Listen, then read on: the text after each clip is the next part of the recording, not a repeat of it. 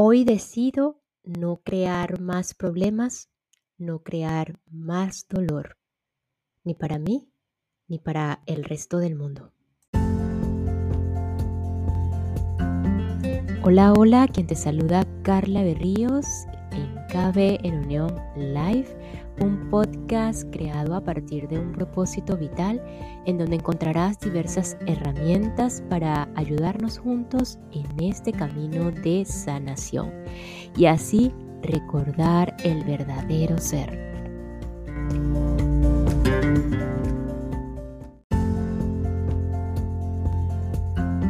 Hoy damos inicio a un nuevo capítulo, Estrategias de la mente para evitar el ahora aquí en El poder de la hora de Edgar Tolle, un autor alemán que encontró su maestría interna.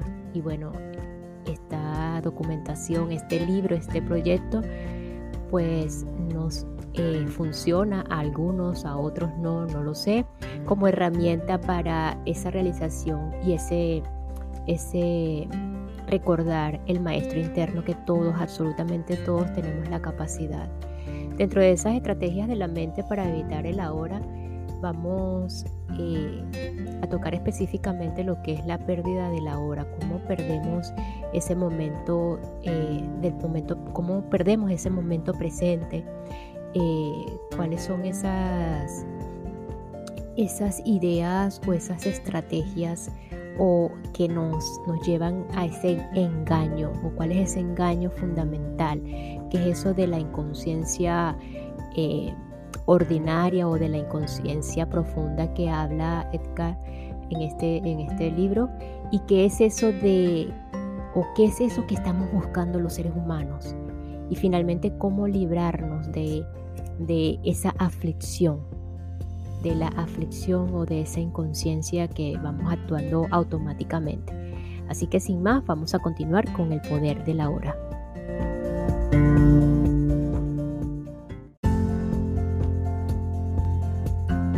Capítulo 4. Estrategias de la mente para evitar el ahora. En primer lugar, la pérdida de la hora, lo que es el engaño fundamental. Incluso si acepto completamente que en últimas el tiempo es una ilusión, ¿qué diferencia va a causar esto en mi vida? Aún tengo que vivir en un mundo que está completamente dominado por el tiempo. Bueno, la aceptación intelectual es simplemente otra creencia y no cambiará mucho su vida. Para realizar esta verdad usted tiene que vivirla cuando cada célula de su cuerpo esté tan presente que se sienta vibrar con la vida y cuando usted pueda sentir en cada momento de la vida la alegría del ser, entonces puede decirse que usted está libre del tiempo. Pero todavía tengo que pagar las, las cuentas mañana y me volveré viejo y moriré como los demás. ¿Cómo puedo decir que estoy libre del tiempo? Las cuentas de mañana no son el problema. La disolución del cuerpo físico no es un problema. El problema es la pérdida de la hora, o más bien el engaño central que convierte una mera situación, evento o emoción en un problema personal y en sufrimiento. La pérdida de la hora es la pérdida del ser. Ser libre del tiempo es ser libre de la necesidad psicológica del pasado para su identidad y del futuro para su realización. Representa la transformación más profunda de la conciencia que usted pueda imaginar. En algunos casos raros, este cambio en la conciencia ocurre dramáticamente y radicalmente, de una vez por todas. Cuando ocurre generalmente, viene por medio de una rendición total en medio de un sufrimiento intenso. La mayor parte de las personas, sin embargo, tiene que trabajar en ello. Cuando usted ha tenido los primeros atisbos del estado intemporal de conciencia, comienza a avanzar y retroceder entre las dimensiones del tiempo y la presencia. Primero se vuelve consciente de cuán raramente su atención está realmente en el ahora, pero saber que no está presente es un gran éxito. Este conocimiento es presencia, incluso si inicialmente solo dura un par de segundos del tiempo del reloj y se pierde de nuevo. Después, con frecuencia creciente, usted escoge tener la atención de su conciencia en el presente, más que en el pasado o en el futuro. Y cada vez que se da cuenta de que había perdido el ahora, puede permanecer en él, no por un par de segundos, sino por periodos más largos, percibidos desde la perspectiva externa del tiempo del reloj. Así que antes de estar establecido firmemente en el estado de presencia, es decir, antes de ser completamente consciente, usted fluctúa por un tiempo entre la conciencia y la inconsciencia, entre el estado de presencia y el, y el de identificación con la mente. Usted pierde el ahora y vuelve a él, una y otra vez. Eventualmente, la presencia se vuelve su estado predominante. Para la mayor parte de las personas, la presencia no se experimenta nunca o solo accidental o, y brevemente en escasas ocasiones, sin ser reconocida como lo que es. La mayoría de los seres humanos alternan, no entre conciencia o inconsciencia, sino solo entre distintos niveles de inconsciencia.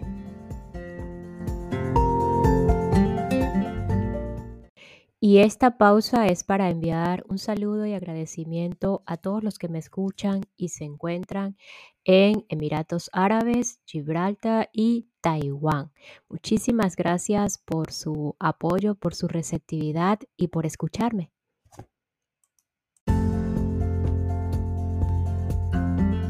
Inconsciencia ordinaria e inconsciencia profunda.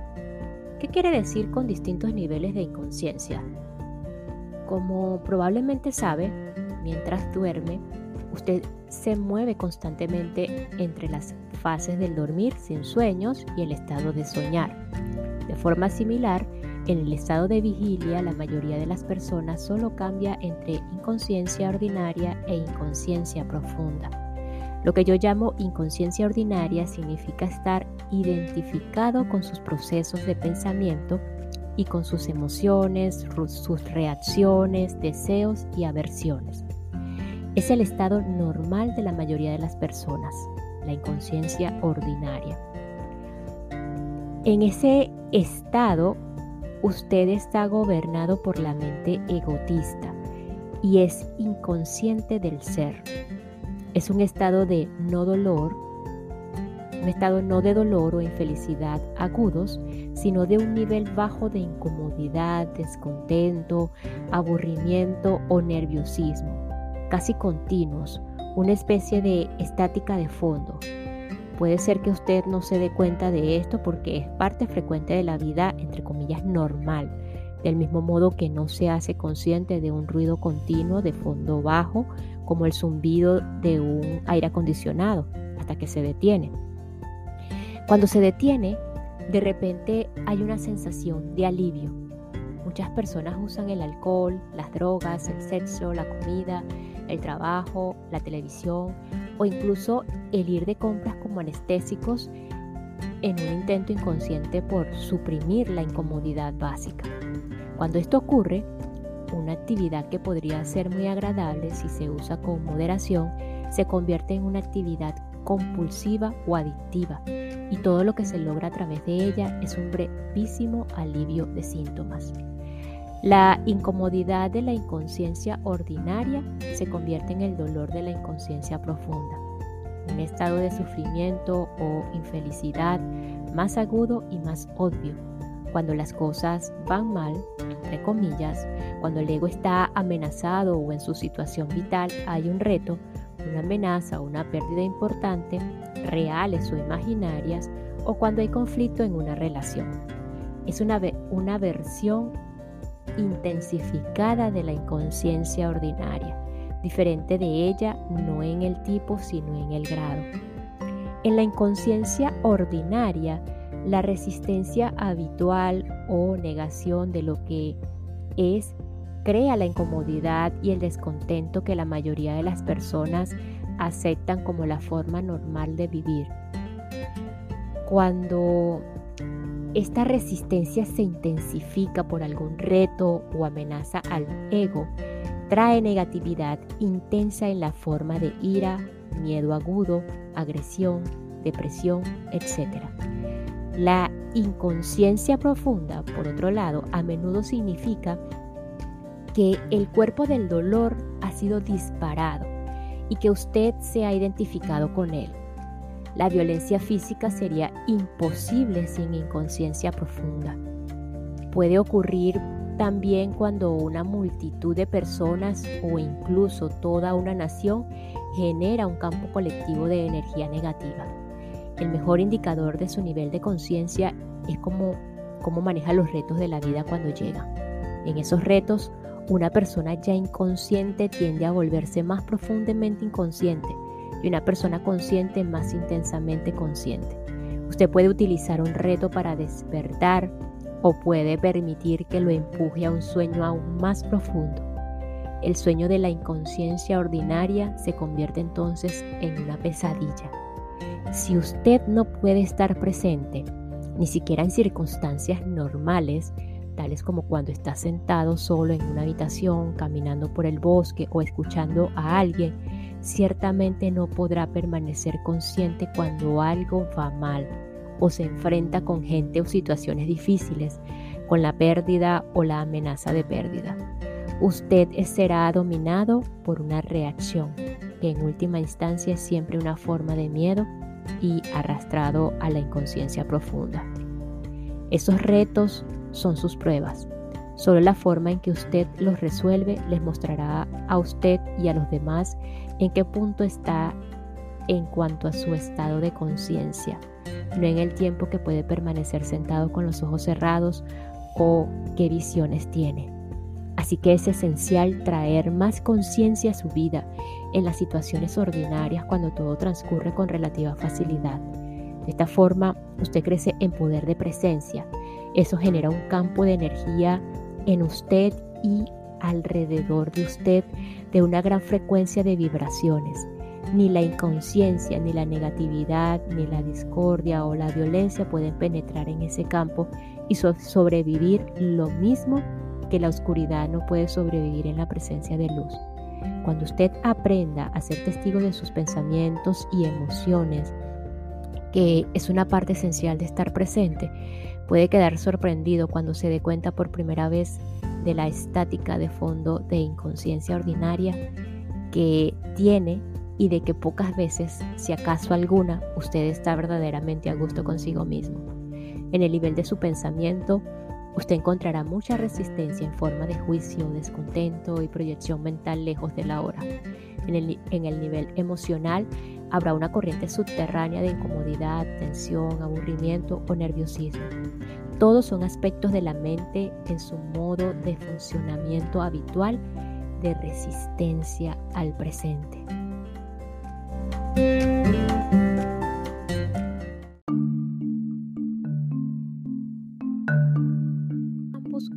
¿Qué están buscando?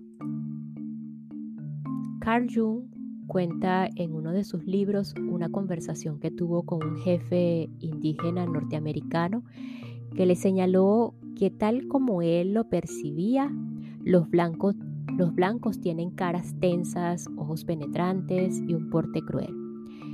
Dijo, están siempre buscando algo. ¿Qué están buscando? Los blancos siempre quieren algo, siempre están incómodos o inquietos. No sabemos lo que quieren. Creemos que están locos. La corriente subterránea de desasosiego constante comenzó mucho antes del surgimiento de la civilización industrial occidental. Por supuesto, pero en la civilización occidental, que ahora cubre casi todo el globo, incluyendo la mayor parte del este, se manifiesta en una forma aguda sin precedentes. Estaba ahí, y en la época de Jesús y también 600 años antes de la época del Buda, y muchos antes. ¿Por qué están siempre inquietos? preguntaba Jesús a sus discípulos. ¿Puede la preocupación añadir un solo día a su vida? Y el Buda enseñó que la raíz del sufrimiento debe buscarse en nuestro continuo desear y ansiar. La resistencia a la hora como disfunción colectiva está intrínsecamente conectada con la pérdida de conciencia de ser y constituye la base de nuestra deshumanizada civilización industrial. Freud, a propósito, también reconoció la existencia de esta corriente subterránea de desasosiego y escribió sobre ella en su libro El malestar en la cultura, pero no reconoció la verdadera raíz del desasosiego y no se dio cuenta de que es posible liberarse de él. Esta disfunción colectiva ha creado una civilización muy infeliz y extraordinariamente violenta que se ha convertido en una amenaza no solo para sí misma, sino también para toda forma de vida sobre el planeta.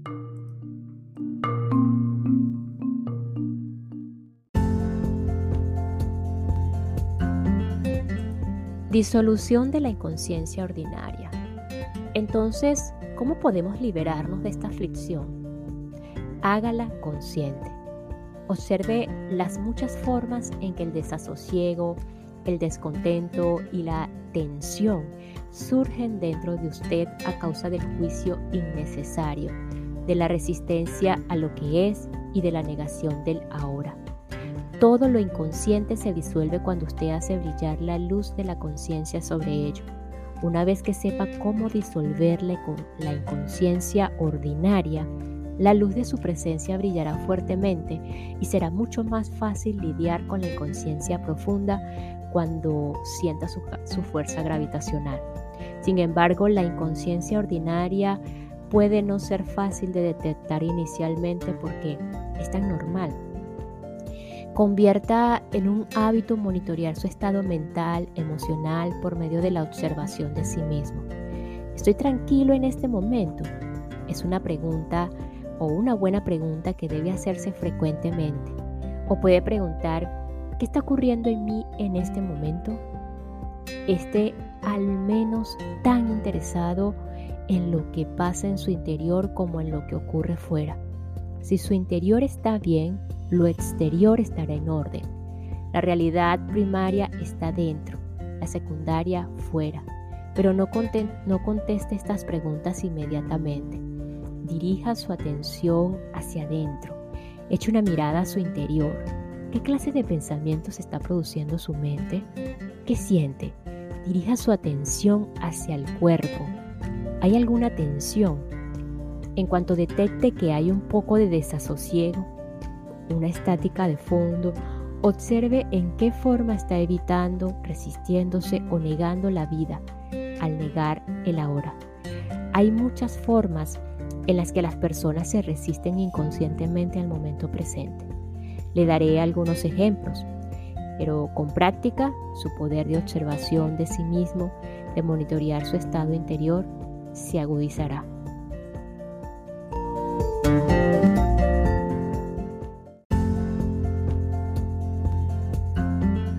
Y nos despedimos de este episodio con la siguiente frase. El mejor indicador de su nivel de conciencia es cómo maneja los retos de la vida cuando llegan, cuando estos llegan. Nos escuchamos en el próximo episodio para continuar con el poder de la hora de Catole, un camino más hacia la realización del ser, un camino más hacia la realización espiritual, un camino más hacia ese recordar o conexión del, del maestro interno que todos llevamos dentro. Gracias, gracias, gracias.